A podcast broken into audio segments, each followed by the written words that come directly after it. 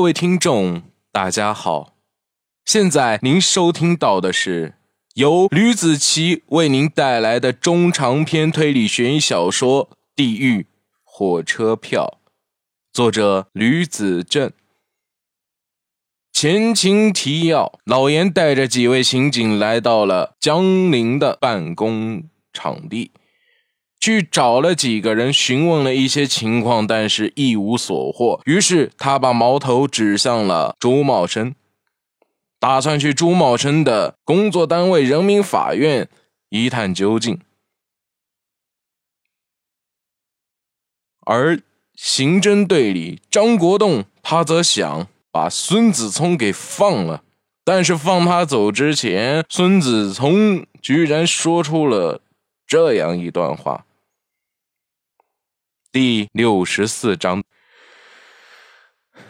一瞬间，监狱长拔出枪，把那个长得像杀人犯的小偷给杀了，然后说：“杀人犯死在监狱中，杀人犯变成小偷了。”孙子冲一脸震惊的说道：“ 你真会开玩笑，我身上可没有配枪，中国枪支分配的可是十分严苛的。”平时警察都不能随便配枪的，有突发情况才会摸到枪的。张国栋说：“可是你是队长，队长官职很大的。”张国栋站起身，做出了你搜身的模样。孙子聪看着张国栋，脸变了，知道张国栋不会这么做，便连忙摆手：“那行吧，那我走了哈。”说完，孙子聪玩了命一样的朝外跑。兔子都是他孙子，转眼间便跑没了。估计就算是给孙子聪十个胆子，他也不敢把在这儿刑警队里发生的情况给说出去。得了，现在最后的希望也灭了。张国栋他随手掏出了手机，拨通了电话。张队，这么着急打电话给我，发生了什么事？老严半开玩笑半认真的问道。你现在还没有到人民法院调查朱茂生的情况，对吗？张国栋问。差不多吧，我们已经到门口了。怎么了？老严问。是这样的，你去调查的时候，顺便问个事情。张国栋说。我知道你会说什么，不过朱茂生的家产问题嘛……哎，刚才在路上也考虑过了，如今和江林有关系的一些人啊。人人都有嫌疑，都被排除了，而且同事所说的内容啊，没有一点用。现在怎么说呢？只有朱茂生的关系，还得查一下，看看会不会找到什么突破口。我想会不会是小三小四的原因啊？他们把朱茂生给杀了，然后好拿一些朱茂生没有。挂名字的家产吗？张国栋没有吱声，只是低头看着空闲的手。其实张国栋没有把凶杀案定位成家产杀人这一块想法上，他认为这是没有必要的。而且还有一个原因，就是那张火车票，百分百可以肯定的是，这是一起有预谋的杀人案。算上自己的父亲。一共四名受害者，他们关系张国栋怎么都无法连接在一起。希望有一条线可以把他们给连起来。张国栋父亲一个，周洪涛一个，朱茂生以及他的老婆一个，串联成一条线，不知道应该用什么样子的一根线把他们给串联在一起，这是很伤。脑筋的一件事情，完全是三个互相不搭界的人，就算有关系，也只有自己的父亲和周洪涛以前是上下级的关系。张国栋没有说话，老严以为出事儿了。怎么了，张队？哦，我在想事情了。我打电话给你，就是这个问题。张国栋说。还有什么要丰富的吗？老严问。具体还没有想好，想好了会再给你打电话的。说完，张国栋便挂了电话。张队打电话给你的，说了什么事？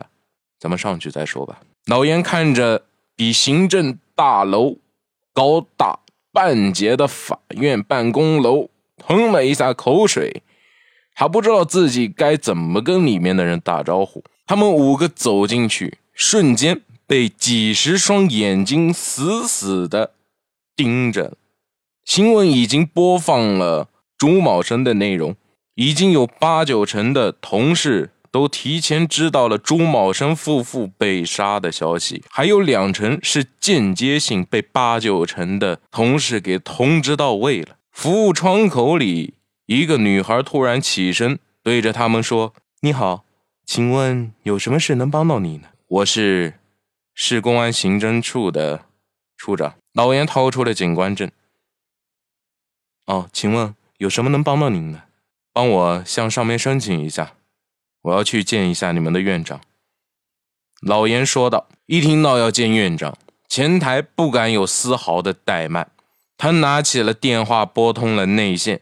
来了五个警察，还有一个是处长，官架子挺大的。通知一下院长。女孩举着听筒，听了一会儿后挂了电话。你们稍等一会儿，秘书在通知，过不了多久就会打电话来的。话音刚落，电话就被回拨了过来。女孩接通后点点头，对张国栋他们说道：“顶楼会有前台秘书引荐的。”老严嗤之以鼻，见个法院院长居然搞得这么兴师动众的。几个人上了电梯，来到了顶楼。没曾想，法院的院长、前台秘书居然穿得跟夜总会陪酒女一样。老严还是第一次来到这种地方，平时也就是在饭局上见过几次这个法院院长。只是感觉她长得公正不阿，如今看到院长居然有这么美丽、性感、大胆的秘书，老严不禁脸红如猪肝，想着连忙摇了摇头，否定了自己的想法，暗自笑自己都在想些什么。前台小秘书见五位警察来到，便连忙带着引荐。顶楼有一间屋子。秘书开了门，沙发上坐着个年轻人，长得十分的清秀，一副韩国欧巴的模样，西装革履，十分有格调。他们走进去，看见有一个一脸堆肉的院长，正绷着脸看着电脑屏幕。老严隐约的看出来，院长眼珠子都在发着绿光。你好，哎，你好，你好。老严走过去。院长的视线都没有注意到他，一脸的褶子肉动了一下，连忙起身伸手和老严握在了一起。老严迎手相接。好，你好。院长姓李，已经是混迹于官场的老手了。工作之余喜欢炒股票。他握着老严的手，半天都没有松开，盯着。他看了半天，呃，你是不是严处长？对对对，你记性真的厉害。我这个无名小卒，你居然还记得我？老严说道。不不不，你不是无名小卒，你和你们刑侦队长张国栋啊，可是形影不离的老朋友了，我都要羡慕的要命。要是我有这种朋友啊，那多好呀！李院长抽回了手，你真会开玩笑。老严抽回了手，怎么了？你眼睛绿的跟什么一样？是不是股市下跌的比较厉害？哎，你可别说啊！哎，我听你说，我就心疼的要命。李院长露出了苦涩的表情。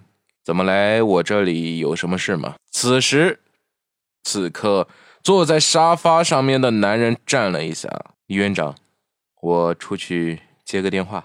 嗯，你出去吧。男人出了门，划开了接听键。爸，小涛。